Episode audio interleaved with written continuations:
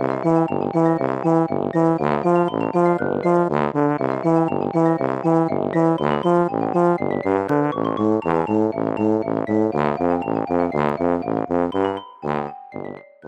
家好，我是帅帅。大家好，我是 GoGo。欢迎收听你的宅友已上线。今天要聊的是少女漫画作品。会做这集的主要契机，其实是想要跟大家分享一部叫做《皎洁生肖之月》的漫画。它是二零二二这本漫画真厉害女生部门的第四名。这本想讲很久了，一直在找主题可以跟它一起搭配的，但后来就觉得发现说，哎，不行，它可能要单独拉出来讲吗。不过总算我们今天是找到机会可以跟大家分享这一部《皎洁生肖之月》，是一部关于两个王子之间的恋爱故事。但是大家不用担心或者不用兴奋，这一部不是 BL。它是 BG 男女向的少女漫画，它的女主角叫做龙口萧，因为她的长相俊美，行为举止又潇洒帅气，所以周遭的人叫她王子。那她不被男生视为恋爱对象，就读的学校有另外一位叫做四村琥珀的学长，是个高富帅，也被叫做王子。所以这部就是这两个王子之间的故事。光听叙述就觉得很有趣。对，当初也是看到这个叙述就决定要看这部漫画，然后看了以后果然非常的不失望，觉得很棒。没错，一般男生会觉得短发又帅气的小肖很像男的，但是琥珀学长他在第一次见面的时候就被小肖的外表所吸引，觉得明明就长得超好看的啊，大家到底看到了什么？学长本身感觉有点颜控，他就一直找机会接近小肖，让他们两个的关系慢慢的拉近。我觉得他们两个之间的互动非常的青春，因为琥珀学长他看起来好像个性很轻浮，女人缘很好，长相跟气质有一种慵懒又带点性感的感觉。可是他们两个实际相处之后，学长就发现他不只是喜欢小肖的。外表也不是只是想要玩玩而已，其实他是真的动心的。学长的个性一反他看起来慵懒的样子，其实他的行为是蛮积极的，一直直求猛攻。那我们女主角小肖呢，她则是个性非常的认真正直，甚至有点一板一眼，有点像武士道精神的感觉。那因为她从来没有谈过恋爱，所以她一直不是很确定她对学长的心中的感情是不是就是喜欢。而且虽然她外表看起来帅气，可是其实她确实本质上是个少女，所以她会因为学长的直球攻势而感到相当的慌张，还有害羞，所以这一部的气氛营造，还有这两位主角的颜值，就让我们非常久违的为少女漫画怦然心动。我光听这样介绍，我都一直边微笑。就是想到他们相处的那些点滴画面，而觉得很可爱、很甜，所以会忍不住这样带着笑容。对，分享一下被萌到的地方。我第一次被萌到的地方，应该算是琥珀学长他第一次去小肖家开的咖喱店，然后因为太好吃，他就连吃两碗，很撑，趴在桌上睡一下。然后小肖我想要傻眼，他就默默的在旁边收拾盘子的时候，学长其实根本没睡，他就装睡，他就伸出一只手指，然后碰他收盘子的手，问他几点下班，想要送他回家。那因为我们跟小萧一样，本来有还在睡觉，就突如其来的这种撩法，就整个很心动。嗯 嗯对，我觉得他在咖喱店这边有很多的行为，都让人觉得哇，他真的很会耶，就是那种出其不意的举动，你无法预想他怎么会突然就是以为他在睡觉，然后突然碰你的手一下，要不然就是有一点吃醋还是干嘛，想要引起小肖的注意，就故意把水打翻，然后让小肖来帮他整理。嗯，他家开的咖喱店是一个他们很有故事的地方。然后另外就是对为什么事情好像都很淡薄的琥珀学长，他对小肖有一个自己都没有意识到的占有欲，在学校只要小肖闪避他的视线啊，害羞或者对他有点不爽之类的，他就会非常直球猛攻的追。上去问他说为什么躲我。然后有一次其实只是误会，堵完了小肖，他正要离开的时候，就没想到小肖反射性的拉了他一下，两人之间就定格。结果这个时候小肖朋友正好在叫他，然后小肖就害羞的跑掉了。那留下学长，因为他第一次被他挽留感到冲击，他就看着被他拉皱的衬衫，然后头就靠着墙壁滑落我这样子，心里非常的澎湃。然后他朋友们跟着心里非常的澎湃。想说哇哦，这样子。这真的是哎，我觉得因为他才刚出没多久，都一直在连载嘛，然后又随着他们的步调，有时候停在一个比较就是让人很焦躁的地方，你就会跟着他那个情绪在那边起伏。然后像这种好不容易有一个进展，就会跟着琥珀的那种心情摆荡。嗯，这两个是特别印象深刻的。但其实我觉得他目前篇幅超短，但几乎每一个很小的、微小的故事都让我们印象很深刻。例如图书馆上课篇，他们两个在那边偷传简讯啊、偷笑，我觉得那边。面很甜，那甚至连他们只是放学去吃个饺子那一篇，我觉得也很棒。基本上根本就每一篇都很棒，没有不棒的。真的不是说琥珀对他很有占有欲吗？那时候他们去吃饺子，就巧遇琥珀的两个朋友，然后就想要偷看小肖吧。对，在那边偷笑，就琥珀就马上挡在面前，就不给他们看，然后觉得哦，这个莫名的占有欲，这个小举动就觉得好甜哦。对对对，因为他们两个本来是坐对面的，但是他就是那种有点三八的朋友，一直在那边看，一直在那边探头看，然后就坐到小肖的旁边挡住他的视线。那这样因为两个并肩坐，就会有一点肢体接触，因为座位很小，然后。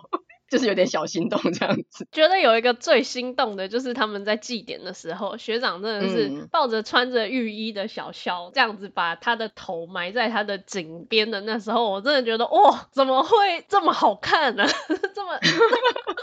这么让人心内心超激昂，配三碗饭，那个我觉得简直可以输出一个全开的海报，画的超漂亮的哎！我想买这张哎，真的，如果他有出的话，这一张我真的想收。我觉得这一部主要是它的画风跟分镜都很棒，不是一般常见的少女漫画那种漫画风的好看，它的线条跟构图真的是很清爽跟漂亮，看的心情很好。而且我觉得小肖跟琥珀学长两个真的都是长得很好看。我在看的时候，一方面都会一直在想说他们两个到底谁长得比较好看，但是我真的分不出来。我觉得真的各有各的好看之处，他们两个就是绝配，对，两个站在一起画面极好，真的。可是如果现在在听，想说我们称赞成这个样子，一遍已经在 Google，然后觉得还好的听众。如果你 Google 到的话，大部分都是漫画的封面或它的彩图，可是不知道为什么它的封面跟彩图画的不太好看，所以推荐一定是要看漫画本身，你才可以去感受到那个干净的黑白的线条，还有它的分镜。这个我真的是过来人，我请大家真的不要先搜寻之后就放弃，因为我当初也是因为看到说哦这本漫画真厉害，然后去搜，就像刚刚讲的，你搜了之后你会觉得哎为什么是这个，有一点怪怪的感觉，这个画风有点妙啊，嗯，那时候。没有特别想看，说实在的，但现在就是完全热爱这个过来人，真心的推荐大家一定要去看内文。而且我讲的画风包括人物的骨架，我觉得我也算是个骨架系的。继之前排球少年讨论小黑之后，这一集我要再讨论骨架了。真的，你真的是在那边一直看人家的骨骼啊、身形啊这样子。对，一方面我本来就觉得骨架好看的人就会好看，那一方面人体的比例之类的也算是画风的一环。有一些只是脸画的很好看，可是那个肩膀过度削肩或是那个手，整个其实如果以人来说，那已经是骨折了，或是手臂长度很怪的那种。嗯，我就会觉得，哎、欸，其实这个作者画风没有到很好这样。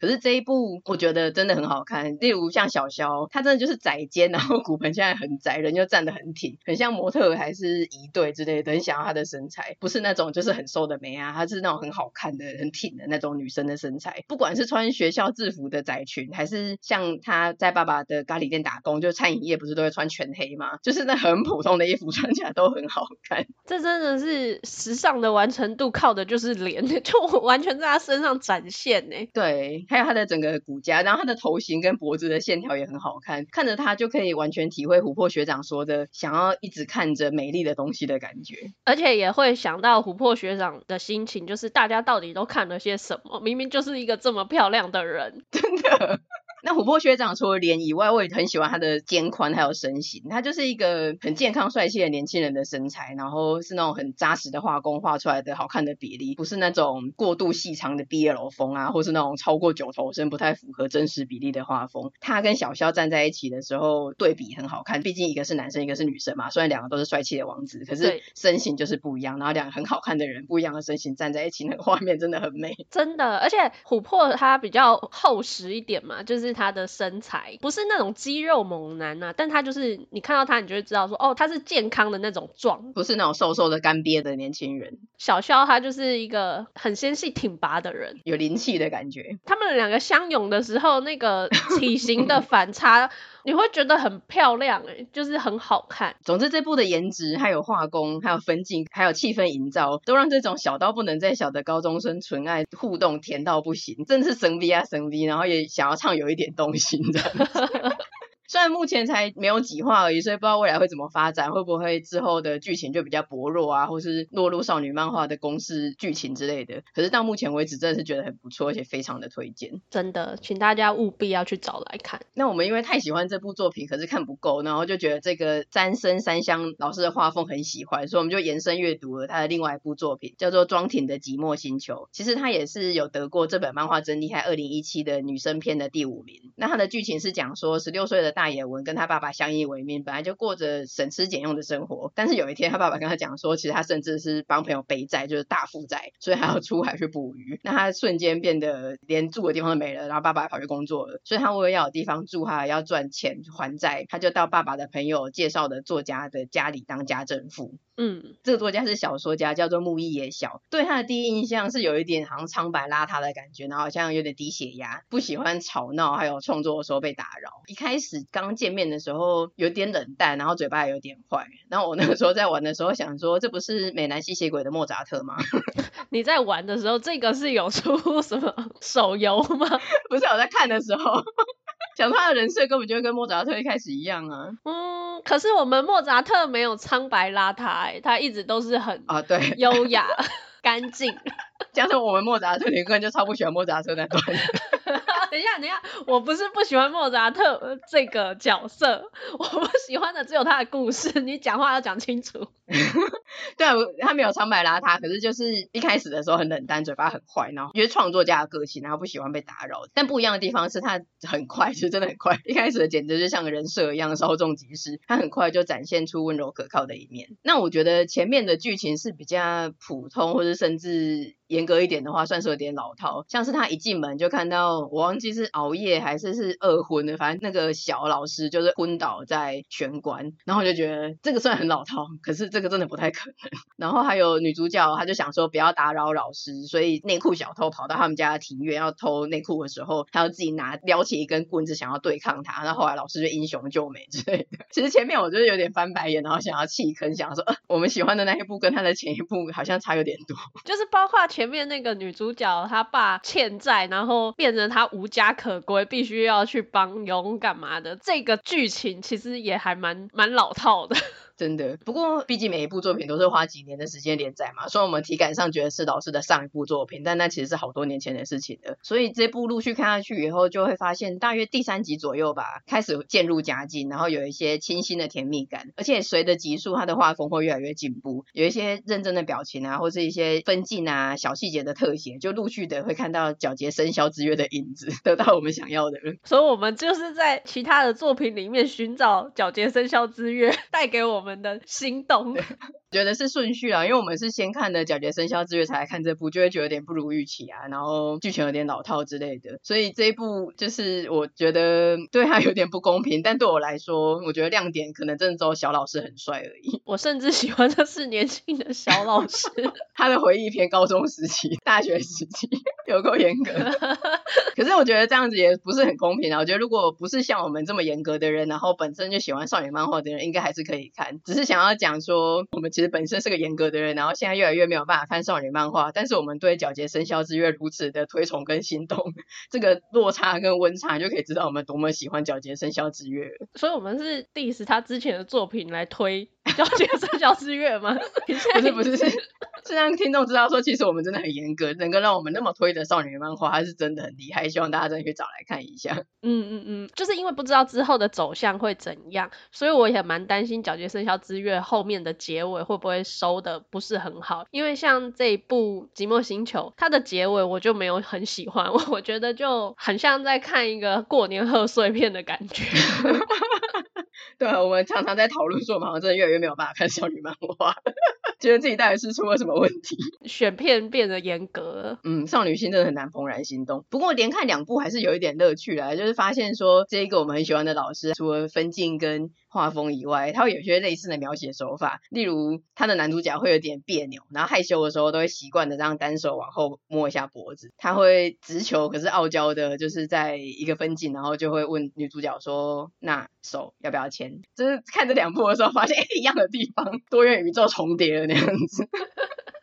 算是这个作者他本身特有的一个习性吧。借着今天聊少女漫画，我想要延伸推荐一个分类上应该是少女漫画，可是实际上非常不少女漫画的作品，叫做《Seven Seas》幻海奇情。这一部是当初我们在准备 EP 六十三误说是推理的时候，在网络上看到有一些人推荐同作者田村由美老师的作品，他们都说如果你喜欢误说是推理的话，你应该去看这一部，甚至说更加的推荐这一部。所以那个时候我就默默的笔记起来，然后终于在最近看了第一集。一开始就是有四个人，然后一睁开眼，他们在波涛汹涌、海象很恶劣的橡皮艇上面沦落到无人岛，背包里面还有一些不知道是谁放的东西，就是一个忽然展开生存游戏的节奏。那因为我之前就想说，反正我就是抱着一个白纸的心态、海绵的心态去吸收这部作品，大家那么推崇的作品，我根本没有做功课。然后一看的时候傻眼，想说，哎，超展开，不是少女漫画吗？怎么是个生存游戏？帅帅在分享给我的时候，我心想说，哎，这部到底是什么？突如其来的这样子在岛上的生存，丛林求生，然后他就说，哎，是 seven six 七个种子，什么呃，人类就剩这七个人之类的这种设定啦。我真的不知道他是个少女漫画，诶，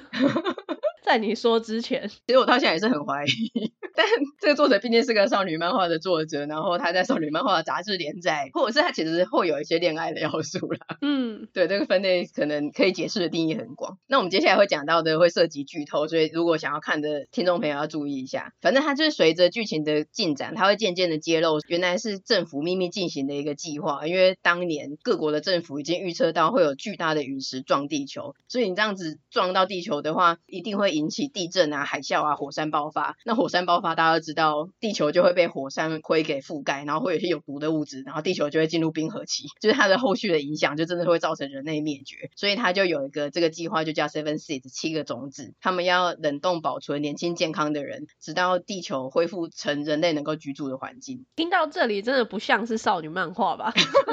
末日漫画才对吧？没错。那这个计划就分别在世界各国进行。这部作品它主要是 focus 在日本这一块。日本的话分成五组，它是春夏秋冬，然后夏分成 A、B，所以它有五组，一组七个人，再搭配一个引导员，然后它是由电脑去 拼头导以外，还要去筛选各种综合条件的人选之后，因为还是很多这种条件的人嘛，所以它最后最后的关键竟然是用名字里面有春夏秋冬元素的人去入选，还有分成这五个队伍。这超不严谨的，就是超随便的。对。没有很严谨的选那些很优秀的人，然后最后拔不一样。对啊，超莫名的。我觉得有一个也是蛮厉害的设定是，这五组不是同时一起苏醒哦，他们的所在位置、在的环境啊，然后七个人的组成，还有苏醒的时间、开局人数都不一样。例如下 B 组，他是在日本长崎县的近海；东组是在北海道，然后而且东组的苏醒时间整个比下 B 组早了十五年。可是不是故意安排的啦，因为经过那么多年那个电力啊，或是一些保存的机制之类的，所以那个不是故意安排的，那个真的是后来已经不知道过了多久之后随机发生的事情。嗯，故事的一开始的主角是刚才讲的在海上漂流的那四个人，也就是下 B 组的故事跟视角做开头。那慢慢的，他的剧情镜头会转向另外四组的组成啊，然后他们目前的状况，然后再穿插回溯去揭露过去发生的事情。我觉得回忆篇的话，东组篇非常的好看。每一组是七个人嘛，可是他一开始就有三个人解冻失败，所以一开始就死了。过了没多久之后，他的引导员跟另外一个成员又因为野生动物的袭击丧命，所以很快的他们就只剩下两男一女相依为命。好可怜哦，好不想要被分到东组哦，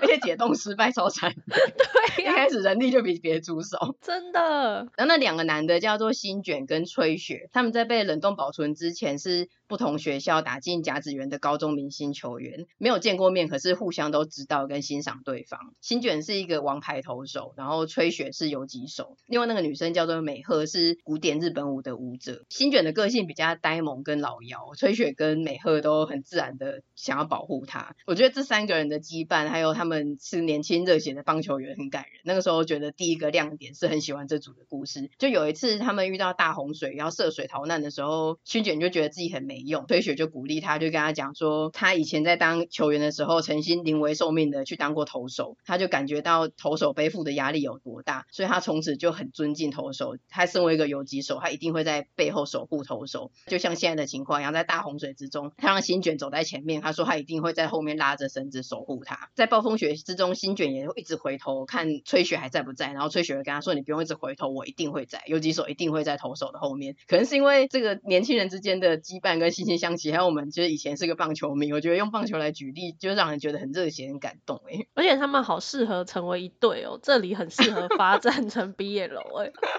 没有，可是后来吹雪就为了保护另外两个人躲过老虎的攻击就死了。吹雪就叫他们赶快跑嘛，他一个人在跟老虎搏斗。美鹤跟新卷就赶快跑，就因为北海道呢又暴风雪，因为其实他们那个时候虽然已经是能够稍微让人类存活的环境，可是那个气候变迁还是很快，地形啊气候变迁。美鹤其实跟吹雪是一对啊，所以可能吹雪这样死了，美鹤其实也不想活了，他就把所有的衣物都给新卷，然后自己在大雪之中跳一个告别的舞，然后冻死。所以很快的就只剩下新卷一个人跟他救的狗，他一个人就在这个已经完全改变的世界过了十五年，然后也完全没有遇到任何其他队伍，因为根本 他们根本还没醒，直到后来才遇到别组的成员。新卷算是这部的男二吧，然后大家都很喜欢他。我觉得不是喜欢他，是心疼他。那另外夏 A 的故事也很好看，夏 A 不像其他组的成员，是从社会中找各方面都优秀且健康的年轻人，然后没有告诉他们被选入这个计划。其实夏 A 组他们一出生还是婴儿的时候，就在一个与世隔绝的机构里面过着团体生活，学习各种生存需要的知识跟技能。所以他们是本来就知道自己要参加这个计划了。对，老师们就直接告诉他们说，末日将至，然后他们的使命是要从他们这一群几十个人里面选出七个人能够到未来。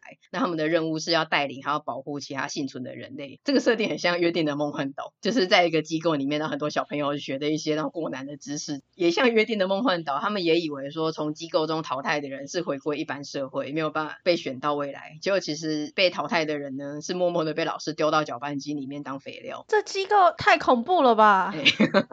对啊，那十七岁那一年，他们甚至以测试为名举办了一场真的是大逃杀。然后他们有分组，分成七个组别，就是像什么火啊。动物啦、医疗啊之类的，就让他们学习，因为他们基本上是通才，可是他们还是要学习特别的知识。那些老师就是想，未来他们到未来以后，现代的文明啊，各种机器都没有了嘛，所以他们一定要学会各种在野外生存的技能。所以他们从七个组别里面会分别取最后活下来的一个人。这段也是非常的残酷跟精彩。那我们现在知道，反正还有五组嘛，然后各自分开的，但也不是五组就固定的在他们的小区域里面，然后是那五组的组成自己行动，只是他们会各自移动。例如说，他们想要回去看看自己的家乡啦，或是依照引导员的说法，跟他们说，当初政府其实是有留下所谓七个富市，就是物资的所在地。他们把东西放在一些山里面的避难所里面，然后外面会有一个铁门啊或什么的，就是想说，如果未来他们苏醒的话，他们也不能真的没有物资嘛，所以要保存在那些地方。或者甚至刚刚讲过的地形跟气候变化非常的猛烈嘛，所以可能会忽然山洪爆发啊、大暴雨啊、大暴雪啊之类的，然后所以小组的成员里面，就算不是自愿的，他们也会被分散、被冲走之类。之后就会有综合组别的组成跟一起行动，基本上就是一个一直相遇跟分离的故事。而且不只是在大地图上某一组跟某一组的人第一次相遇，或是久别重逢，其实他们会一直进去一些地洞啦，或者是以前的避难所探险，然后也会因为地下水忽然涌入啦，或者什么设备过度老旧，走一走地板塌陷啊，干嘛的，所以他们就会又忽然被物理上的分离，等于是会一直有不同组别的组成相遇分离。然后也会各种的危机，还有同心协力的救援行动，真的是末日漫画哎，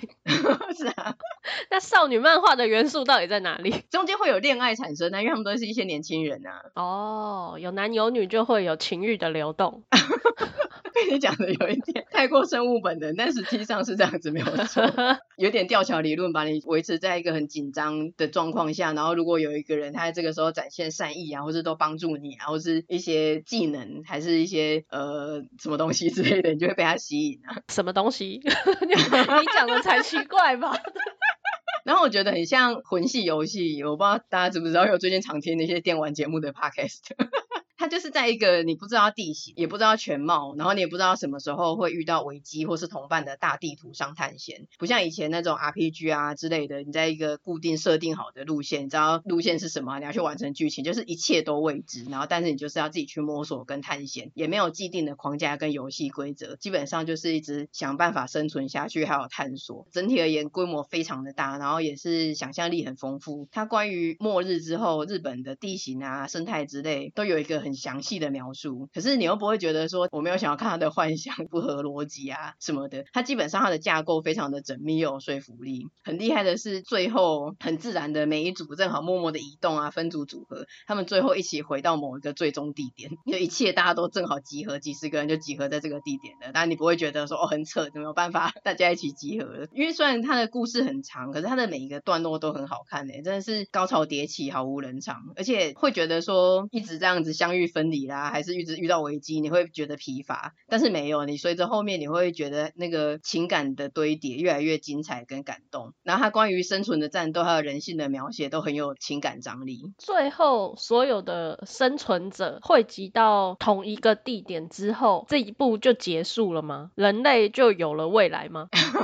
这种都不会画完啊，可是最后我们就一起找到一个还蛮适合生存的地方，然后就说那大家就在这里一起建立一个小村落，这边的物资啊环境都是比较适合生存的，那我们人也都在一起了，人力资源都在这里了嘛，我们就大家一起努力，就到这里了。这部除了它的规模架构很缜密又有说服力，还有很多情感张力以外，我觉得另外一个作者厉害的地方是，虽然他的角色很多，可是他不会沦于样板化，或是说只有几个主要角色有印象，其他都是路人配角。当然他们的戏份。分配还是会有差，可是每一个人的描写刻画都会有独特的地方。你可能不会记得名字，可是你讲说，哎，哪一组里面有哪个谁，然后他的特色是什么，个性啊，专长是什么，就是真的都会有印象。然后我觉得除了刚刚讲的这些种种厉害以外，我自己最惊艳的地方，应该是其实这部漫画啊，主观跟客观上应该都是会有一些让我不会看的推理。例如他的画风是比较早期的画风，因为这个作者其实他真的很厉害，他在画这部的时候已经五十几岁了。嗯。他是比较早期的少女漫画家，所以画风如果一些 听众朋友 Google 的话，就会觉得，呃，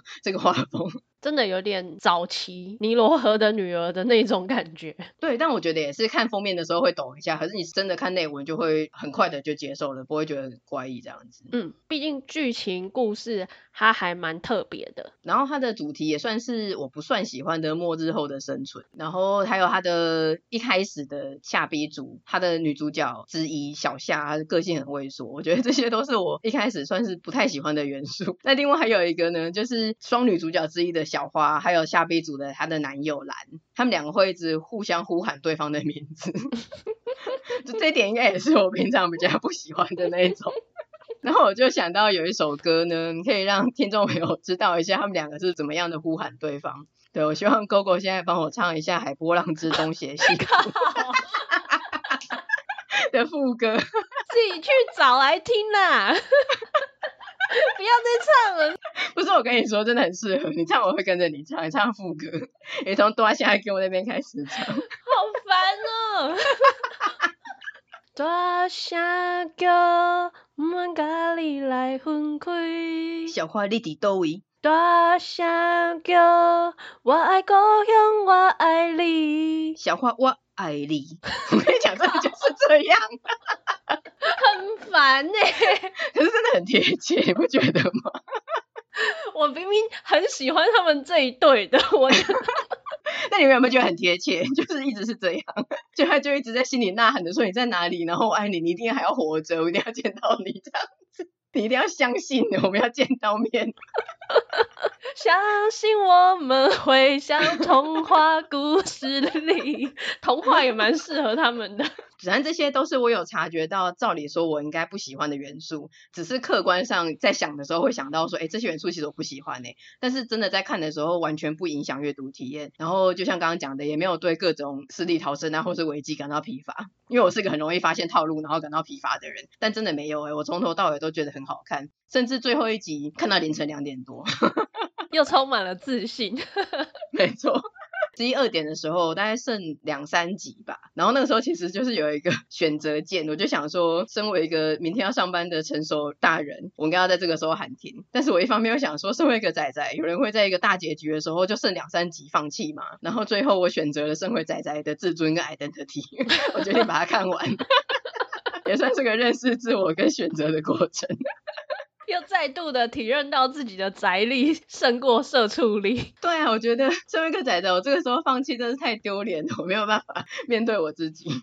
总共他连载了十六年，然后三十五集，我觉得这个旅程，包括他的创作过程跟整个故事里面的旅程，真的是太壮阔了。而且除了他的人物跟剧情很厉害，一样是你看了两部 老师的作品之后，就会发现有一些共通之处，这样子。比如说老师话很多，有一点。后面有些地方是话有点多，然后里面出现一个爆炸头，有点像九能整，所以久能整的祖先活下来了。哎、欸，真的，说得好，就是我觉得老师他他的风格是蛮正能量，还有温暖劝世的。嗯，因为像这部里面，他就会去讲到说每一个人的观点还有行为模式，他不是真的讲啊，就是说教的灌输你，可是你会从他的故事里面去发现说每一个人的观点跟行为模式都不一样，然后也都有长处跟短处，要去互补合作。那有一些人，例如说他本来在某一组里面可能不受欢迎啊，或是没有什么贡献之类的，可是他去跟别组或是经历了一些成长之后，不同的小组组合、不同的群组里面，他的化学作用也会不同。所以就是不要放弃希望啊，然后要积极的活下去之类的。好正面哦，很正面啊。虽然他前面杀了这么多人，但是他最终带给我们的是正面的想法、乐观的表现。但也很写实啊，因为你在一个末日之后，人类在文明里面是因为有很多机器还有。有热兵器啊、武器之类的，我们才有办法对抗自然的环境跟野生动物。你这样子丢到一个地方，真的是随便一只猴子都比你强。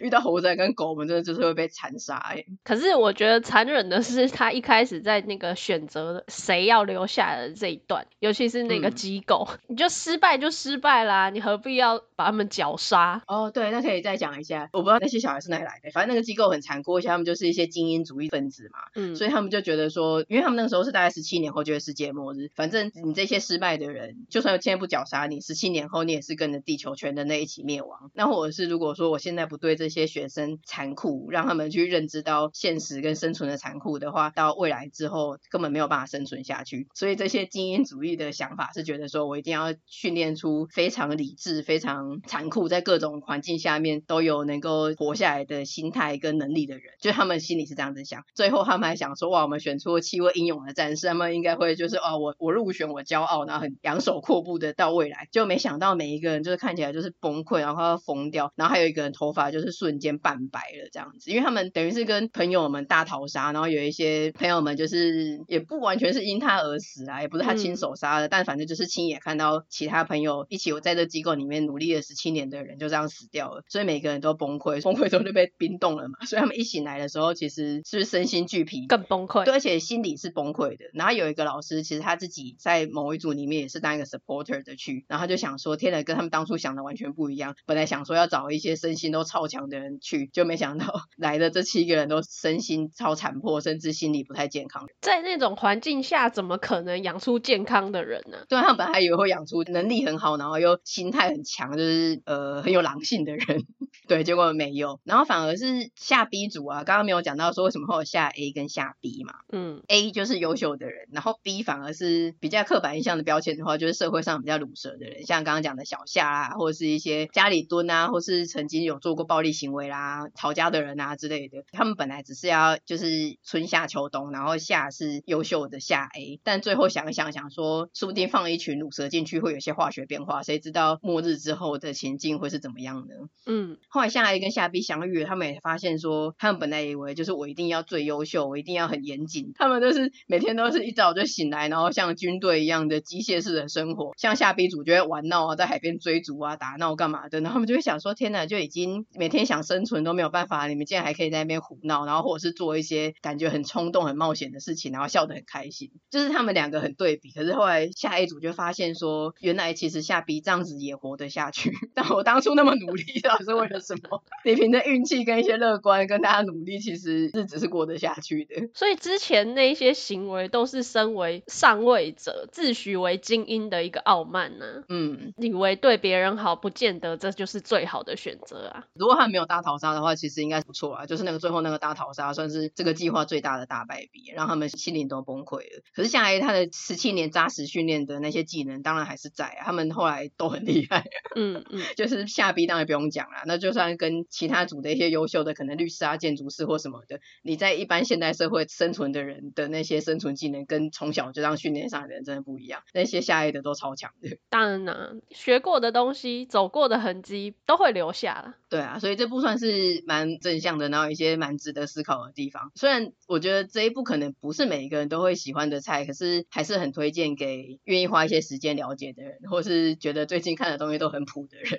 嗯，因为我觉得这部是真的很厉害，然后我个人很推。好的，那今天这集就差不多到这边。喜欢我们的内容的话，请协助将我们的节目分享推荐给亲友。地方上的宅友需要你的支持推广，也请记得追踪我们的 Podcast、Facebook 跟 IG，也请在 Apple Podcast 给我们五星的评价哦。那就下次见啦，拜拜。下次见，拜拜。